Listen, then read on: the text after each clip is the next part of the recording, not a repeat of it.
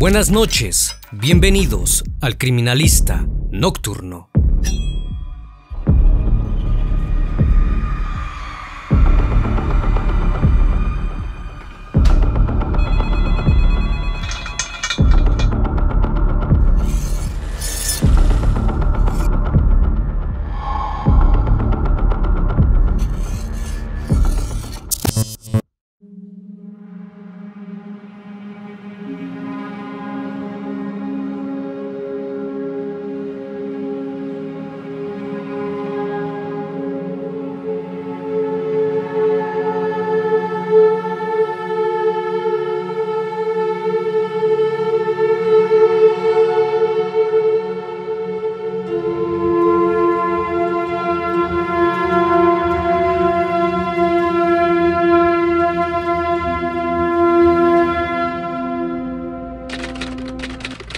Canadá, en el año 2010. El comandante de una de las mayores bases aéreas de Canadá, Trent, apareció en las primeras planas de los periódicos y medios de comunicación, y no precisamente por sus hazañas militares.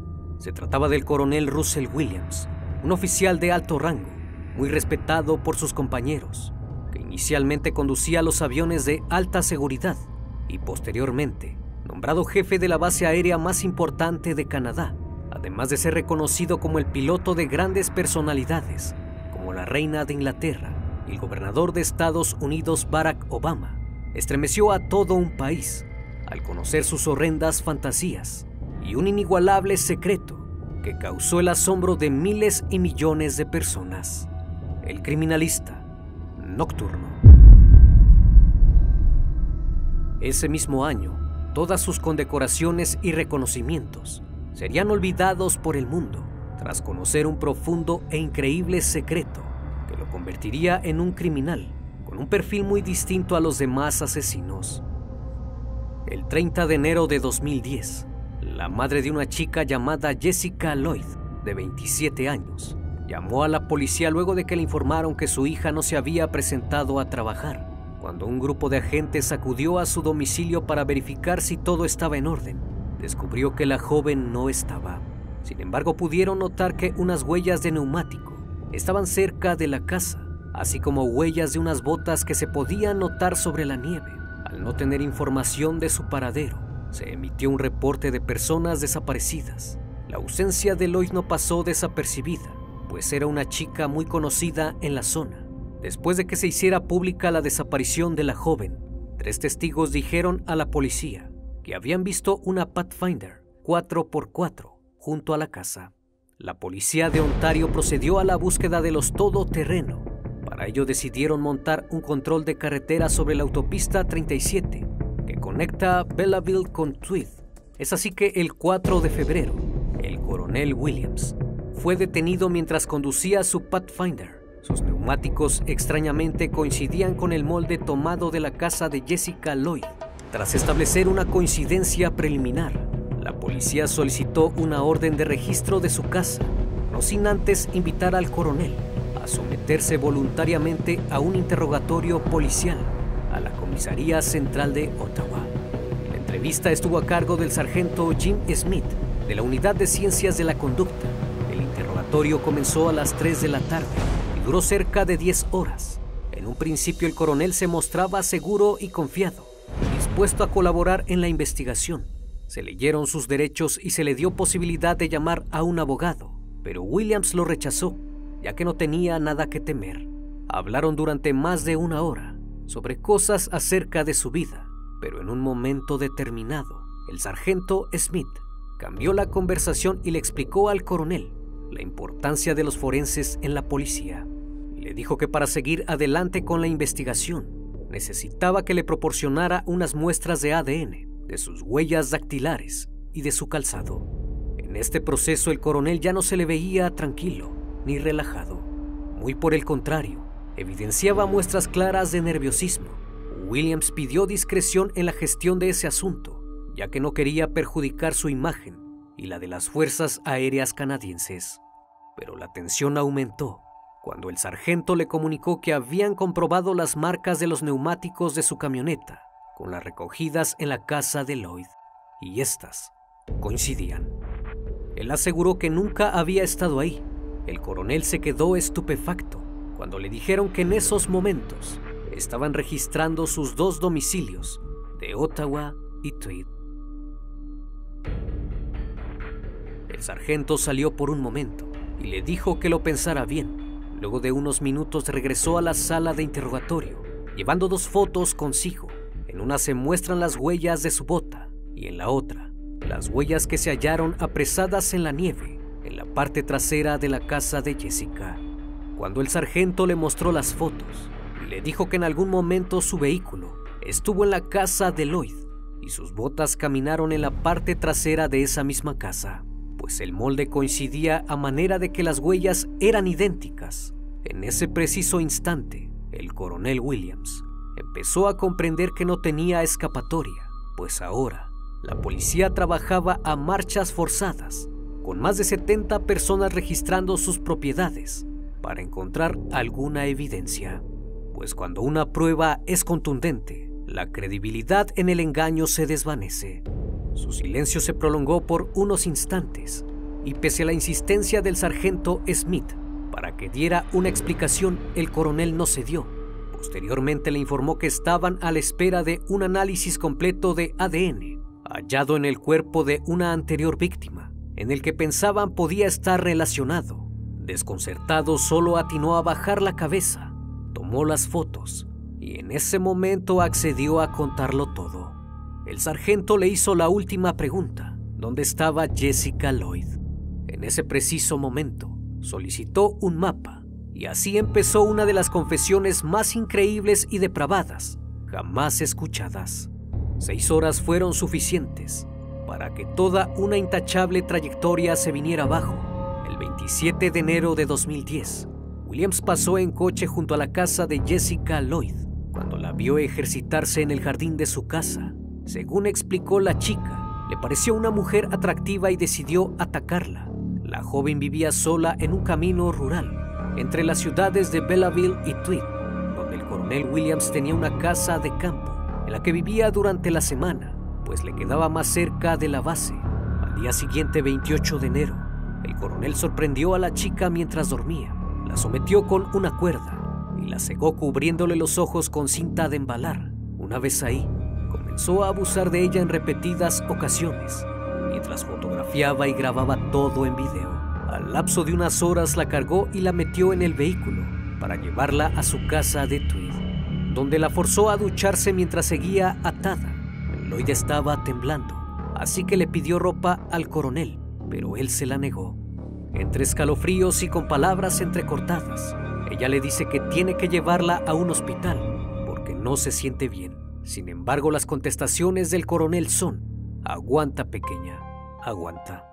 Durante varias horas obligó a la chica a modelar ropa interior, con los ojos todavía cegados. Las últimas palabras de Jessica fueron, si fallezco, dile a mi madre que la quiero. Pero Williams no sintió clemencia. Horas después le dio de comer fruta y le dijo que tenía que irse. Apenas ella empezó a caminar y él la golpeó brutalmente con una linterna hasta dejarla sin conocimiento. Posteriormente la desató y con la misma cuerda la estranguló y arrastró su cuerpo hasta el garage y lo envolvió con una manta. Tras el crimen, Russell acudió a la base aérea, donde tenía programados varios vuelos. Los realizó sin mayor problema y al terminar se dirigió a su casa. Pasó todo el fin de semana con su mujer en Ottawa y la madrugada del martes 2 de febrero, el coronel acudió a su casa en Tweed, donde recuperó el cuerpo de la chica y finalmente la enterró en un área solitaria, en un bosque cercano a Tweed.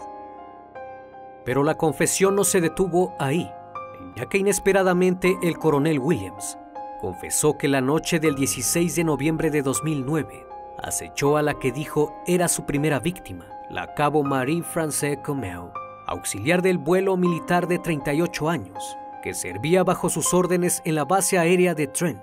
Williams había comprobado que la mujer vivía sola con sus dos gatos, así que aquella noche entró sigilosamente en el domicilio y mientras la cabo dormía, el coronel se tomó varias fotos con su ropa interior y se marchó.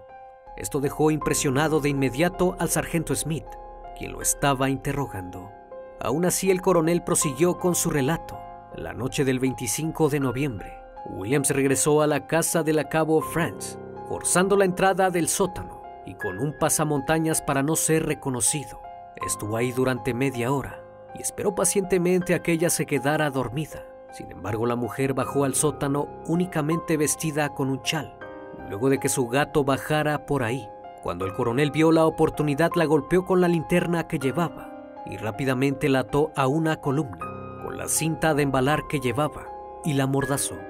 A pesar de que ella se resistió, no sirvió de nada. Le tomó varias fotos y después la arrastró hasta su dormitorio, donde la ató nuevamente para abusar de ella. Puso una cámara a grabar mientras todo esto sucedía, pero aquella mujer luchó por su vida y aprovechó que el coronel salió un momento de la habitación para ver si todo estaba en orden.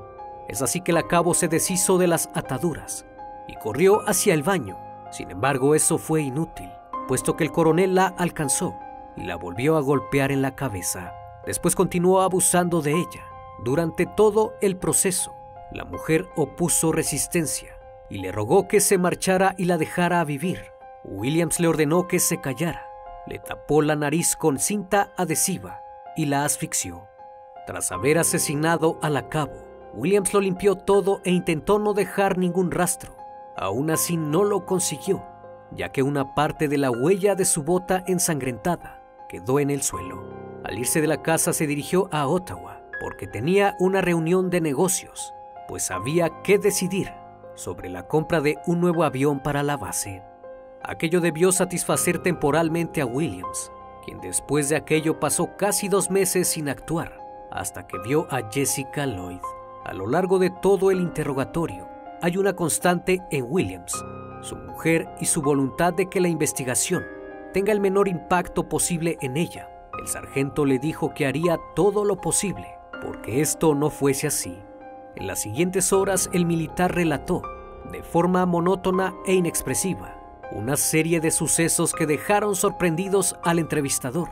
Además de que en el registro de su casa de campo, la policía encontró una media negra, la cual usaba para cubrirse el rostro, una guía para abrir cerraduras, varios discos duros que contenían videos y fotos que tenían las pruebas de los crímenes, y bolsas llenas de ropa interior femenina. En ese momento, pensaron que al coronel le gustaba coleccionar prendas interiores, pero lo que descubrirían los dejaría boquiabiertos.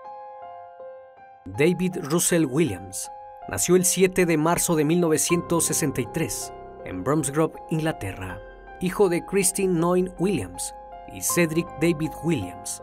Pronto emigró junto a su familia a Canadá en Ontario, pero cuando tenía seis años sus padres se divorciaron. Tanto su progenitor como su padrastro eran hombres importantes y cultos, y su madre era directora de una fundación en Canadá. Williams fue a los mejores colegios y sobresalió en su época escolar. Nunca hubo alguna relación de maltrato ni episodios de abusos hacia su persona. Después de que se graduó en Economía y Ciencias Políticas en la Universidad de Toronto, decidió ingresar en las Fuerzas Aéreas en 1987. Pasó por varias escuelas de entrenamiento hasta que logró ser piloto de combate en junio de 1991, conoció y se casó con Mary Elizabeth Harriman. El matrimonio llevó una vida de lo más normal y nunca tuvieron hijos. En sus tiempos libres compartían su afición por el golf y Williams tenía un hobby, la fotografía.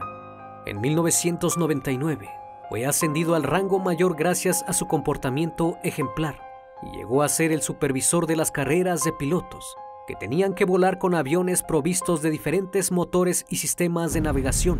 Tenía el respeto y admiración de sus superiores y también de sus subordinados. Durante 2003 y 2004, Russell obtuvo un máster en estudios de defensa y fue ascendido a teniente coronel. Era el oficial al mando del Escuadrón 437, ubicado en Trent, en la provincia de Ontario, pero todo dio un giro de 180 grados cuando en septiembre del año 2007 empezó a entrar en las casas de sus vecinas en Tweed, una pequeña localidad en Montreal y Toronto. Las primeras víctimas fueron una familia que vivían a pocos metros de distancia casa de campo de Williams. a quienes habían invitado a cenar y a pescar juntos en varias ocasiones. El coronel, en cambio, allanó su vivienda tres veces, en donde se tomó varias fotos sin prenda alguna, tumbado en la cama, y otras estimulándose con unas medias rojas que pertenecían a la hija de la familia. Aquellas fotos parecían una locura, pues un sujeto había entrado a allanar una casa solo para tomarse fotos sin ropa al interior. Esto rápidamente se convirtió en un patrón, ya que comenzó a entrar a las casas solo para robar piezas de lencería, para después vestirse con ellas y darse placer. Los métodos que empleaba para introducirse a las casas eran distintos. En ocasiones entraba por alguna ventana abierta, abría las cerraduras o cortaba el cristal de las ventanas. Williams observaba primero las casas, en donde había mujeres jóvenes. Después entraba con sigilo a la vivienda. Una vez dentro fotografiaba el dormitorio de la víctima y luego buscaba la ropa interior. Meticulosamente la colocaba en la cama o en el suelo. Le tomaba fotos y se disponía a estimularse. Uno de sus rituales consistía en dar la espalda a la cámara y mirar hacia atrás por encima del hombro y tomarse fotos con la ropa femenina. Su fetichismo le llevó a robar más de 500 prendas de ropa interior de todos los colores, en 82 allanamientos de morada, de los que tan solo se denunciaron 21. Aquella obsesión lo llevó a asaltar nueve veces la casa de una misma mujer, a la que le robó más de 168 prendas. Durante el registro a su propiedad, se encontraron miles de fotografías que Williams había reunido a lo largo del tiempo el coronel se fotografió rodeado de peluches, con ropa de niña o camisones. En todas las fotos posaba como si fuese un modelo, como si estuviese posando para una revista. Durante el año 2007 y 2009 ocurrieron muchos allanamientos de los cuales nadie sospechó que el responsable era el coronel de la base aérea de Canadá. Sin embargo, poco a poco Russell se iba mostrando cada vez más activo y lo que empezó con un juego fetichista en 2009 se convirtió en una obsesión, al punto de que ya no era suficiente con robar las prendas. Williams necesitaba más riesgo, más estímulos. Nada lo saciaba. En julio de 2009, estuvo esperando oculto frente a la casa de unos vecinos de Tweed a que una joven entrara en la ducha. Eran aproximadamente la 1.30 de la madrugada, cuando el coronel se quitó las prendas en su totalidad y entró en la casa se dirigió al dormitorio de la mujer y robó parte de su ropa interior para poder estimularse. En otra ocasión se escondió frente a la ventana del cuarto de una chica para espiarla mientras se tocaba. Pero aquello no fue suficiente, así que en septiembre de 2009 irrumpió en la vivienda de Laurie una joven de 21 años, quien era su vecina. El coronel esperó a que ésta se durmiera y entró completamente vestido de negro y con la cara camuflada la despertó de un fuerte golpe en la cabeza y rápidamente la sometió. Le puso una venda en los ojos, ató sus manos con un cable usó un cuchillo para cortar su camisa. De forma sorprendente, le dijo que no abusaría de ella si permitía que la fotografiara sin prendas. La chica accedió y Williams dio rienda suelta a sus fantasías. Antes de irse, robó varias piezas de ropa y huyó. El 30 de septiembre, el coronel Russell volvió a actuar. Esta vez entró en el domicilio de una mujer de 46 años de edad y madre de tres hijos, a quien se le abalanzó mientras dormía. La golpeó e inmovilizó con una manta. Después le vendó los ojos y la tuvo bajo su control durante tres horas y media, tiempo en el que aprovechó para tocarla, aunque extrañamente no abusó tampoco de ella. Tras tomarle varias fotos, el coronel se marchó a su casa al otro lado de la calle Aquella había sido la tercera vez que Williams irrumpía en esa vivienda. Antes de cometer los asesinatos, Russell Williams. Sustrajo 40 piezas de ropa interior, además de otras cosas, en una casa cerca de Belleville el 17 de noviembre, un día después de que ingresara a la casa de la Cabo Comeo. Durante el registro a su propiedad en Tweed, encontraron cientos de recortes de prensa que guardó, donde seguía las investigaciones de los reportes que se levantaron por allanamiento de morada y robos de prendas a partir del año 2007. La rutina de fotografiar y documentar sus pasos durante los robos fue su perdición, ya que la fiscalía mostró numerosas fotos en las que el respetado coronel aparecía vestido con ropa femenina. Cuando le preguntaron cuál había sido el motivo por el cual comenzó con esa extraña fantasía, Russell Williams no supo qué responder, pues ni él mismo se explicaba por qué lo hacía. Aquel día que fue interrogado, se procedió con su detención, debido a que estaba acusado de dos cargos de asesinato. Una vez que los hechos salieron a la luz, la mujer solicitó el divorcio, pues quedó horrorizada por las prácticas tan aberrantes de su marido. Se pudo confirmar que todas las víctimas vivían cerca de donde Williams residía. En octubre de 2010, fue llevado a juicio en el Tribunal Superior de Justicia de Ontario. Ahí el coronel se mostró tan frío y serio como durante aquel primer interrogatorio. Pese a declararse culpable, el coronel no transmitió empatía alguna hacia sus víctimas. Sus palabras expresadas hacia el tribunal fueron, He cometido crímenes despreciables, su señoría. He traicionado a mi familia, mis amigos y colegas en las Fuerzas Armadas canadienses. Pasaré el resto de mi vida lamentando que he terminado dos vidas, vibrantes, inocentes y amadas. Al final recibió la sentencia de la que había pocas dudas, gracias a que él se declaró culpable y a la considerable cantidad de evidencia que se logró recuperar. Fue sentenciado a cumplir dos cadenas perpetuas, sin posibilidad de libertad condicional, en el centro penitenciario de Port Cartier en Quebec. Durante la lectura del veredicto, Scott calificó al acusado de asesino con una extraña fijación, con una perversidad sin igual Luego de las sentencias, las Fuerzas Aéreas de Canadá lo despojaron de su rango, medallas, uniformes y estatus militar, además de relevarlo con deshonor de sus obligaciones militares.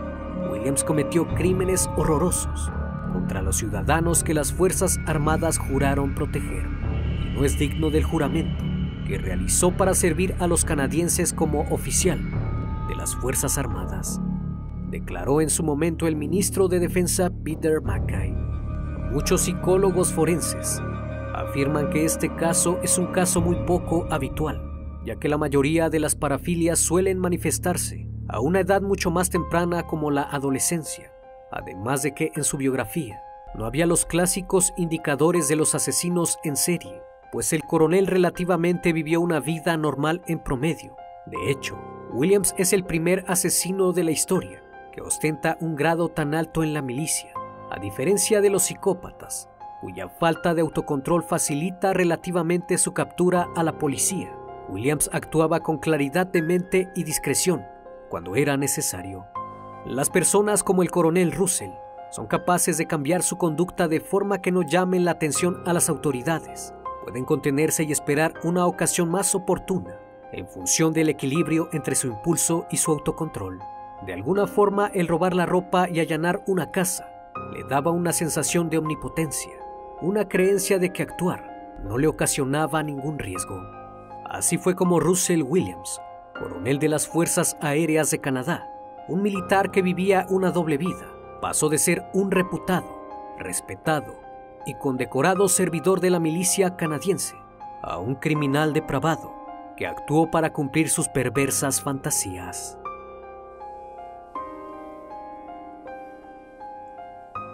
Espero que el caso de esta noche haya sido de tu agrado. Gracias a los miembros que conforman esta gran comunidad. Si eres nuevo y aún no estás suscrito, te invito a que lo hagas y seas parte de este canal. No me queda más que agradecer su enorme compañía y desearles que sigan pasando un excelente día y estén de lo mejor. Esto es El Criminalista Nocturno. Hasta la próxima emisión. Buenas noches.